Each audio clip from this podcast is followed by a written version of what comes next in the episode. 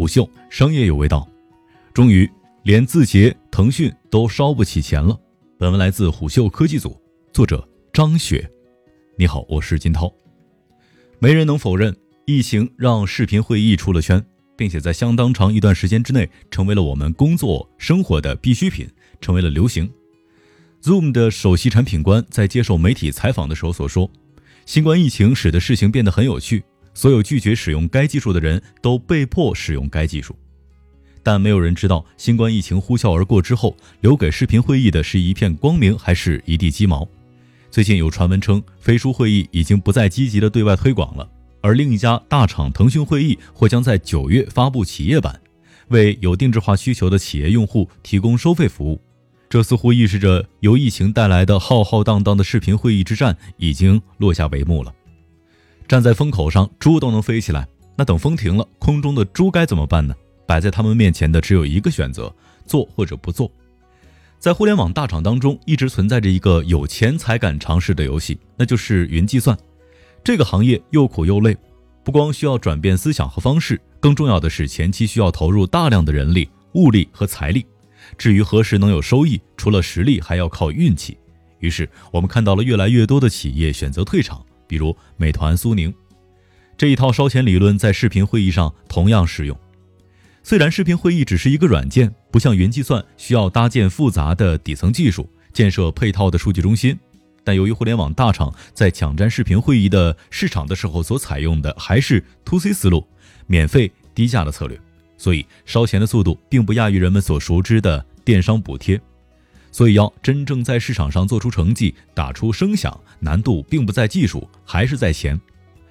在经济下行和疫情的影响之下，其实推出视频会议的厂商也有着矛盾的心理：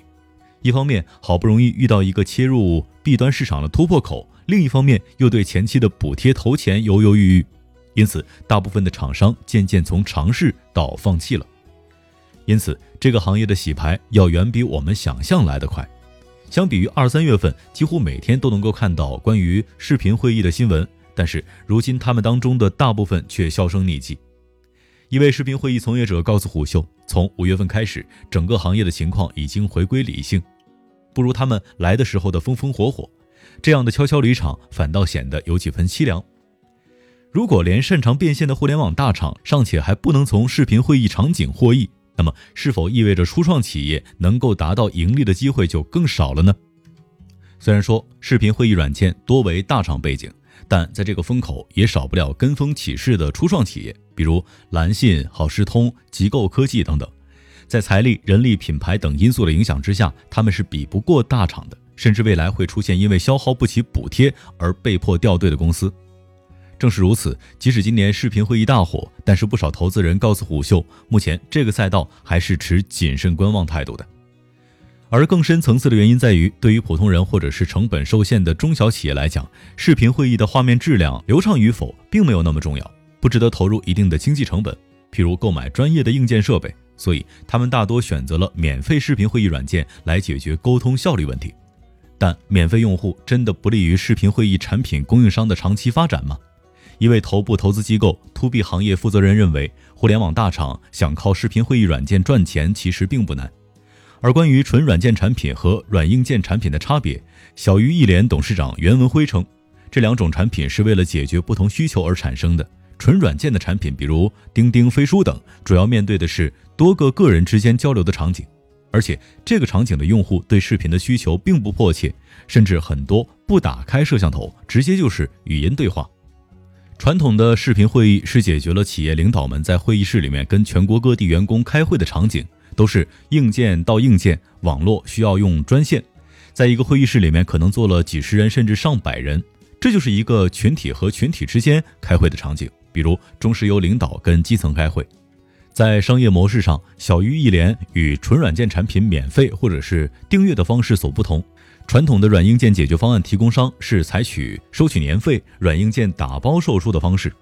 不过，同样身为软硬件一体化方案的提供商，科天云的大部分收入来自于纯软件层。科天云 CEO 何军更是透露，其硬件产品基本上是免费给用户使用的，而其一体化解决方案除了硬件产品之外，还包括开通批量的使用账户，并账号数量进行收费。那么具体到中国视频会议赛道，不管承认与否，或早或晚冲进这个赛道中的厂商们都有一个 Zoom 梦。毕竟自2020年年初以来，Zoom 的股价已经翻了两倍，市值也屡创新高。但显而易见，在中国市场单独靠视频会议软件盈利是极有难度的。即便 Zoom 在中国市场也因免费而广受欢迎，但中国起伏市场与外国并不相同。中国视频会议企业在中国上演 Zoom 成功戏码的可能性非常小，因此，经过视频会议第一轮大浪淘沙的厂商们也开始冷静思考着下一步的棋局了。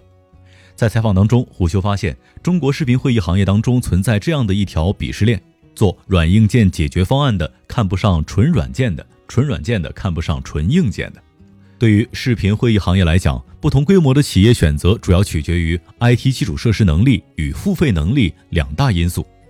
大型企业为安全敏感型，中型企业主要追求性价比，小型企业、微型企业为成本敏感性。知情人士告诉虎嗅，华为跟一般科技互联网公司做的视频会议软件不太一样。他说，华为实际上是先做了硬件的视频会议，即传统的需要专网专线的硬件视频会议系统，但后来他看互联网巨头做这个不顺眼，又整了一个跟巨头一样的纯软件的会议软件。值得一提的是，这两个产品是两个不同的部门负责的，他们并不是打包卖。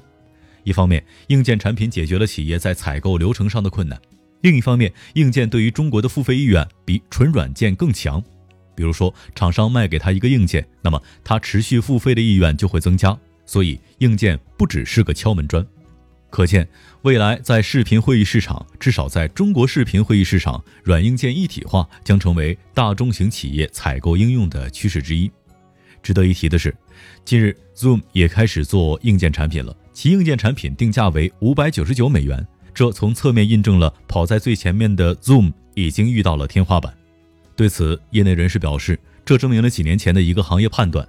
真正的客户需求是需要软硬件结合的。毕竟，随着客户要求的提高，诸如服务可靠性、高清质量的音频和视频、连接问题或软件集成问题等需求会陆续出现。但与之前传统视频会议软件当中以硬件驱动软件所不同的是，未来更多的是软件驱动硬件的路径，不排除后续有越来越多的纯软件视频会议企业加入到这一趋势当中。虎嗅商业有味道，我是金涛，四点水的涛，下期见。虎嗅。商业有味道。本节目由喜马拉雅、虎嗅网联合制作播出，欢迎下载虎嗅 APP，关注虎嗅公众号，查看音频文字版。